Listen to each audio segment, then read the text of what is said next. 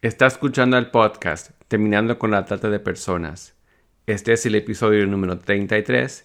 Entrevista a Sonia Hernández, Misión Internacional de Justicia, República Dominicana.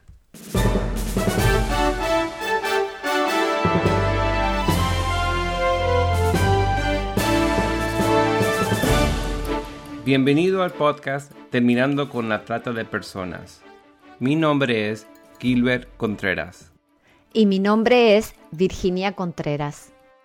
A través de nuestros episodios, que se emitirán cada dos semanas, buscaremos empoderarlo a usted con herramientas para estudiar el asunto, ser una voz y hacer una diferencia para terminar con la trata de personas. Buenos días, Virginia. Buenos días. Hoy contamos con una invitada para este episodio, ¿no? Sí, en el episodio de hoy estaremos entrevistando a la doctora Sonia Hernández, quien nos estará compartiendo acerca del trabajo de International Justice Mission, Misión Internacional de Justicia, en la República Dominicana. Buenos días, Sonia. Buenos días. Queríamos que nos pudieras contar en este episodio qué es la Misión Internacional de Justicia.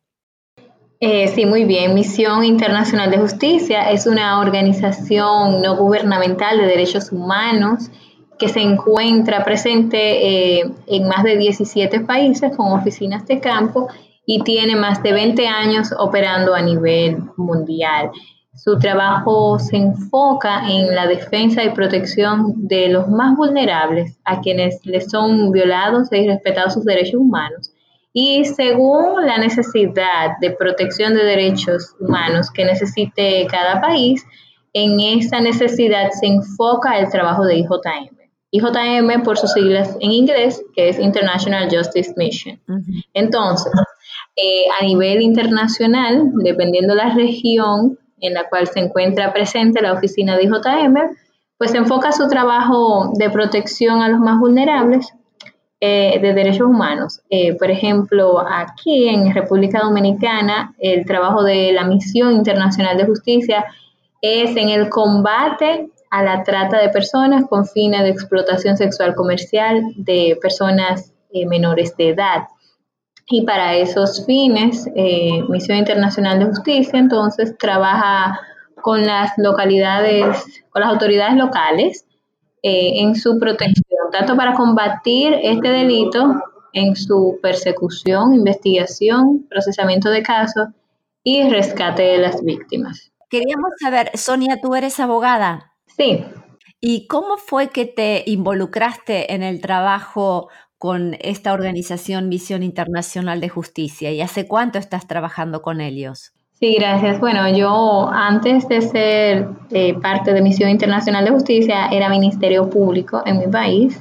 Duré ocho años ahí sirviendo en, las, los distintos casos criminales que se suscitaban en la provincia de Santo Domingo, que era donde estaba. Entonces tomé conocimiento de esta organización que buscaban una abogada penalista para representar los derechos de las víctimas en el de, de trata de personas y pues me interesó mucho y así fue como llegué a IJM. Actualmente tengo tres años laborando como directora legal y ha sido una experiencia extraordinaria. Es trabajando para mi país, para el Estado Dominicano, en la investigación de los casos de los perpetradores que cometen eh, estos esta explotación sexual comercial de los niños, niñas y adolescentes de mi país y a la vez me da la oportunidad de constituirme como abogada de estas partes que no tienen voz ni voto ante un tribunal menor de edad. Y de esa forma represento sus derechos, defiendo sus derechos y, puedo eh, ser parte de la administración de justicia que se da en el país en estos casos. ¿Hace cuánto tiempo que funciona entonces la oficina de la Misión Internacional de Justicia en la República Dominicana? Eh, Misión Internacional de Justicia llegó al país en el año 2013 para hacer primeramente un levantamiento de, campo, en el sentido de, de verificar qué tanta prevalencia de este delito existía y luego de haberse confirmado de que en zonas vulnerables, en lugares turísticos, en la playa, zonas abiertas, existía una prevalencia alta de explotación sexual comercial contra menores de edad, eh, pues IJM trajo oficinas de campo para este país. Fue en el 2013 cuando empezaron esos levantamientos, pero empezamos a funcionar a partir del año 2014. O bastante reciente. Sí, es decir, que a la actualidad eh, vamos a tener cinco años operando en República Dominicana. También quería preguntarte, ¿Cuál es la situación de República Dominicana respecto al crimen de trata de personas? O sea, ¿qué categoría tiene? Si es país de origen, de tránsito, de destino, si hay, si hay más trata sexual o hay también laboral, em, si tienen una legislación al respecto. ¿Podrías contarnos un poco la situación del país respecto a este crimen? Sí, claro. Bueno, la República Dominicana está considerada como con ambas tanto es un país de destino como un país de origen. En muchas dominicanas o personas que residen en nuestro país son llevadas a otros con fines de explotación y a la vez es un lugar eh, donde vienen personas extranjeras, eh, por ejemplo, actualmente estamos eh, presentando muchos casos con venezolanas, es decir, que es un país destino en el cual vienen extranjeras que son explotadas aquí en el país. Es decir, que se ha podido identificar que somos tanto de origen como de destino y también de tránsito. Por ser, por la ubicación geográfica que tenemos, eh, también eh, eh, transitan muchas mujeres que son explotadas en, otros países. Bueno, mira, en el 2003 fue cuando la República Dominicana adoptó una legislación nacional, que es la Ley 137-03, concerniente a la trata de personas y el tráfico ilícito de migrantes. Esta fue eh, basada en el protocolo de Palermo, que fue ratificado por nuestro país y a partir de ese momento, pues reconocimos como un delito la trata de personas en sus distintas modalidades, así como el tráfico ilícito de migrantes, ya había una legislación nacional que los perseguía. Sin embargo, en este periodo fue poco el combate que pudo realizarse a ese delito. Si nosotros observamos, desde el año 2003 hasta el año 2013, por cada año existía apenas un caso de trata de personas. Es decir, que en 10 años solamente se pueden contar 10 sentencias eh, condenatorias, porque solamente había poca persecución. Claro. Pero es en el año 2013 cuando la Procuraduría General de la República crea una Procuraduría especializada en trata y tráfico de personas. Y esto permite que fiscales especializados con investigadores especializados puedan emprender un mayor combate a este flagelo. Entonces, ahí sí los resultados como país han sido diferentes. Ya existe, claro, existen fiscales ya especializados que persiguen este crimen, este delito. Existen investigadores, eh, trabajadoras sociales y psicólogas eh, que ya están aptas para darle también eh, recepción a, a las víctimas que son rescatadas. Entonces ya a partir del 2013 sí se nota una diferencia en cuanto a los casos procesados, las víctimas rescatadas y las sentencias obtenidas, que suman, en, un promedio podemos establecer que más de 10 eh, condenas, más de 50 rescates por año a partir del 2015. Qué bueno. Sí, entonces en, ese sentido, pues eh, la República Dominicana ha podido eh, incluso mejorar su posición ante el Departamento de Estado de Estados Unidos eh, como país que combate la trata. Preguntaba si también existe trata de personas para explotación laboral en tu país. Bueno, se han registrado apenas uno o dos casos de explotación laboral. Realmente la trata de personas que más vemos eh, en el país es con fines de explotación sexual comercial, pero laboral eh, ha existido muy poco en, realidad. Otra pregunta, eh, Sonia. ¿Ustedes tienen un hotline, o sea, un número telefónico especial donde las personas pueden reportar las sospechas? ¿Cómo el país está eh, interesado en campañas de prevención? Sí, claro. Eh, cada vez que tenemos charlas en las comunidades para prevenir este delito, siempre otorgamos un número de teléfono para que se puedan comunicar de forma gratuita y hasta anónima eh, para denunciar cualquier hecho o que tengan conocimiento que se esté dando algún tipo de trata de personas. ¿Lo quieres decir para nuestra audiencia? Sí, claro. En nuestro país está el número 809 200 7393. Es una línea totalmente gratuita y pueden hacer su denuncia de forma anónima si desean. Pero lo que sí queremos es que las comunidades y toda persona que tenga conocimiento de un posible caso de explotación sexual de una niña, de un niño, puedan denunciarlo y que las autoridades puedan entonces rescatar este menor y trabajar en contra de la persona que lo está cometiendo. Nosotros servimos eh, como ese enlace a las autoridades, porque trabajamos conjuntamente con ellos. Perfecto. Eh, ¿Cuáles han sido los mayores desafíos que han enfrentado? Bueno, como digamos que tan reciente, ¿verdad? Desde el 2013 es que hay una Procuraduría especializada.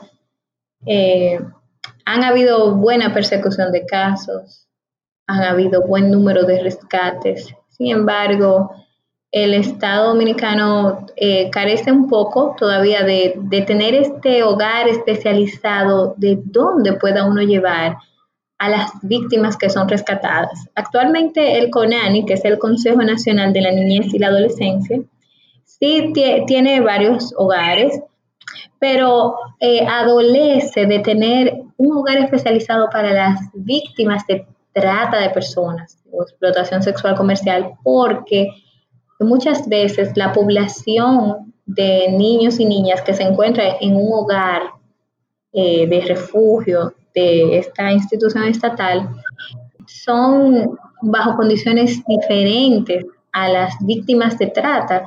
Y sé que es incómodo quizás reunir una niña, un niño que está por una situación muy distinta a una víctima de trata. Entonces, eso sí nosotros eh, queremos y es, es uno de los grandes desafíos que tenemos a la hora de rescatar 10 niñas, 15 niñas, porque es problemático por la población que trabajamos. Claro. También en los tribunales hemos podido advertir como un gran desafío en ocasiones la poca sensibilidad de, de nuestros juzgadores para eh, eh, eh, con relación a las víctimas. Sí hemos visto gran número de sentencias condenatorias, pero esa sensibilidad de lo que significa una víctima de trata, incluso cuando, cuando una víctima ha consentido ser explotada, esto a la luz de, lo que establece el convenio de Palermo, no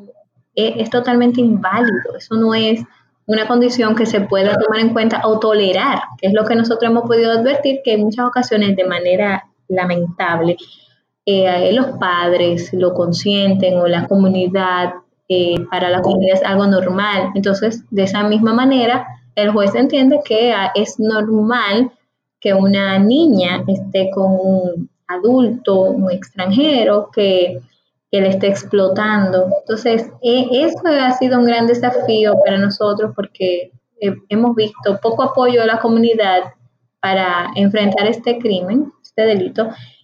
Y de la misma manera, pues los jueces entienden que, es una situación normalizada. Eso en, en, algunos, en algunos distritos judiciales del país. Hay otros que evidentemente no y que están mucho más sensibilizados, pero pero sí tenemos esos desafíos para poder lograr que, cada tribunal, cada juzgador entienda el daño que esto ocasiona a nuestra sociedad en contra de nuestros niños y niñas. O sea que también necesitan un entrenamiento especial tal vez de los fiscales, de los jueces, de la policía, en lo que sería un acercamiento centrado en la víctima. Sí, claro, y eso también es parte de nuestro trabajo aquí en el país como el delito de trata incluye un trabajo multidisciplinario, porque no es tan solo un perpetrador, es también una víctima, es también una sociedad involucrada. Entonces, cuando vemos todo esto, estos actores, debemos de saber que cada uno de ellos debe ser capacitado para que entienda mejor cómo es que sucede este delito. Es una población vulnerable en el que una persona con algún tipo de autoridad se acerca a esta a los fines de explotarla o de ser tratada en cualquiera de esta modalidad. Y precisamente por la vulnerabilidad en la que se encuentra, que puede estar sujeta a su género, a sus condiciones eh, de pobreza, a su minoría de edad, esta persona entonces hace uso de, de esa otra. Y ese factor es el que un juzgador debe tomar en cuenta, no tan solo los lineamientos legales, procesos legales que, que sabemos, eh, todo lo que exige un, código procesal penal, por ejemplo, para que un caso sea llevado de forma exitosa, sino que también es deber de nosotros y de los juzgadores ver más allá del contexto legal para entender el contexto de la víctima. Y es ahí donde eh, mayormente se necesita capacitar a nuestros jueces, fiscales y las autoridades de, de la Policía Nacional para que también entiendan ese contexto. ¿Cuáles serían, estábamos hablando de los desafíos, cuáles serían algunos de los logros que han obtenido?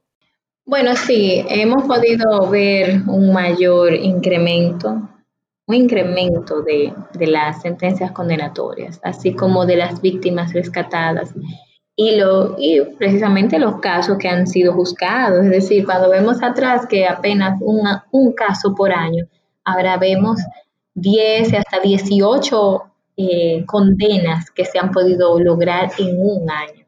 Y eso es algo totalmente satisfactorio porque la justicia está respondiendo, el Estado está dando una respuesta a este delito.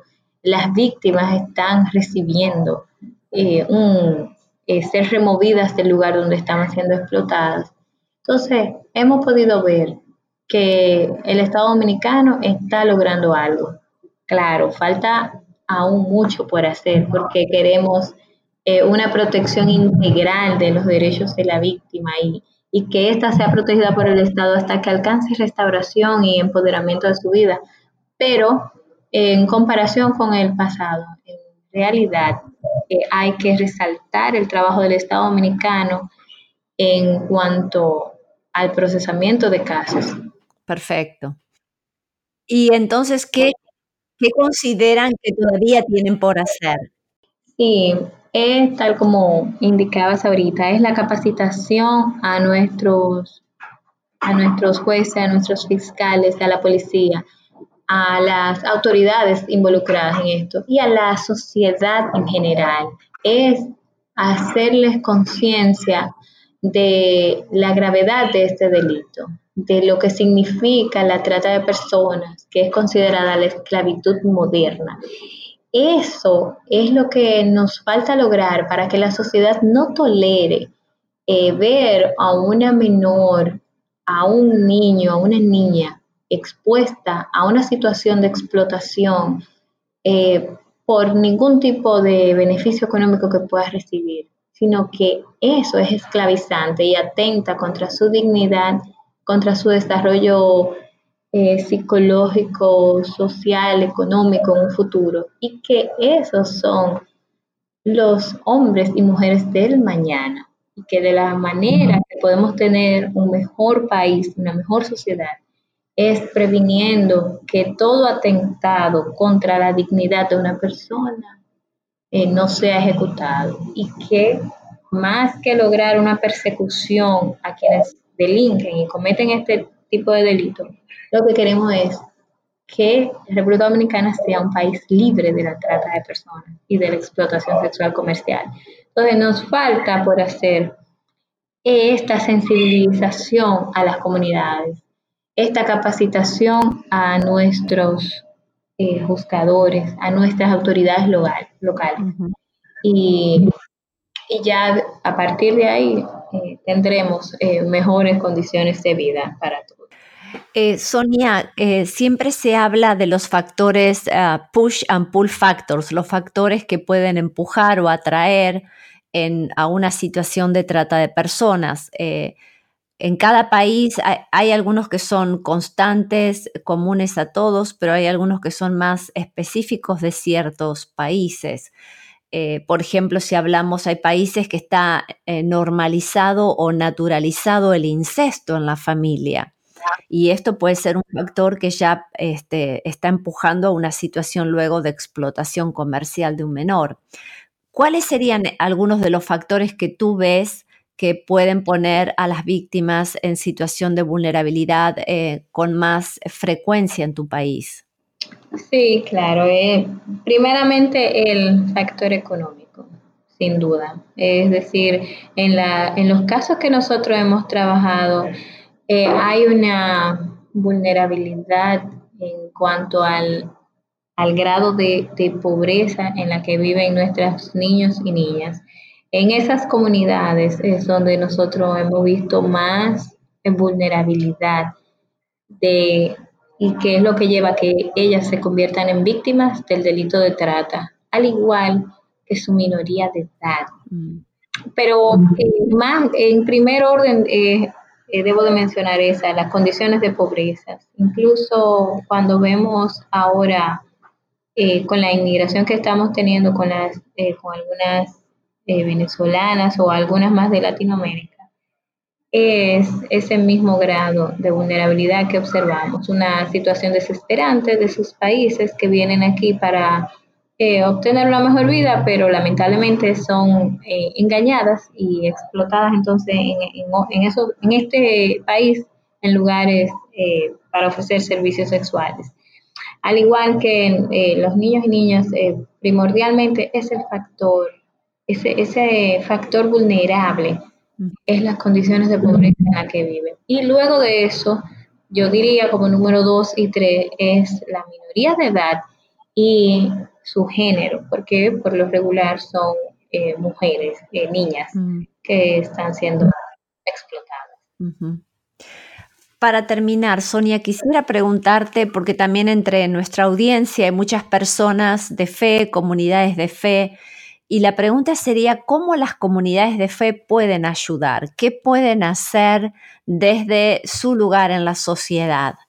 Sí, primeramente cuando ellos tengan conocimiento de un caso, pues ayudar a denunciar. En las iglesias eh, son lugares en los que eh, muchas veces obtienen información o conocimiento de algún tipo de, de trata de personas o de explotación y nosotros aquí, de hecho, hemos recibido casos que son remitidos por la iglesia, porque ahí es donde eh, muchas personas pues, pueden sentirse más seguras para denunciar. Y por eso también hacemos trabajo con las comunidades y con las iglesias para, para eso, para que para nosotros poder ayudar a esta persona a tramitar su denuncia. Nosotros le pedimos a las comunidades cristianas, a las iglesias, a toda persona creyente que, ayude a denunciar el hecho y que nos ayuden en oración. Nosotros oramos por, por las víctimas, por los perpetradores también, pero para que así como el Señor dice en su palabra, que ha traído libertad para su pueblo y que Él ha diseñado una justicia libre para nosotros, queremos trabajar en ese plan que el Señor ha creado, que es que Él tiene un plan para traer justicia a su pueblo, pero ese plan somos nosotros. Y somos nosotros entonces que siendo creyentes en Él, en su palabra, debemos de promover la libertad de una niña, de un niño que se encuentre sujeto a algún tipo de explotación, denunciando y orando por nuestras víctimas para que el Señor siga haciendo su obra de liberación en su pueblo. Quisiera terminar, si pudieras una vez más repetir el número telefónico especial que tienen en República Dominicana para poder reportar sospechas. ¿Lo podrías volver a, a decir? Sí, claro. Es el número 809 200 7393 y lo voy a repetir 809 200 7393 de una línea gratuita y totalmente anónima. Perfecto. Muchísimas gracias, Sonia. Bueno, muchísimas gracias a ustedes, gracias por, eh, por promover este tipo de, de audiencias en contra de la trata de personas y gracias por interesarse en el trabajo de IJM que está haciendo en la República Dominicana y gracias eh, por tomar en cuenta a la República Dominicana para esta grabación. Seguro. Una entrevista muy rica en contenido. Los esperamos en el próximo episodio.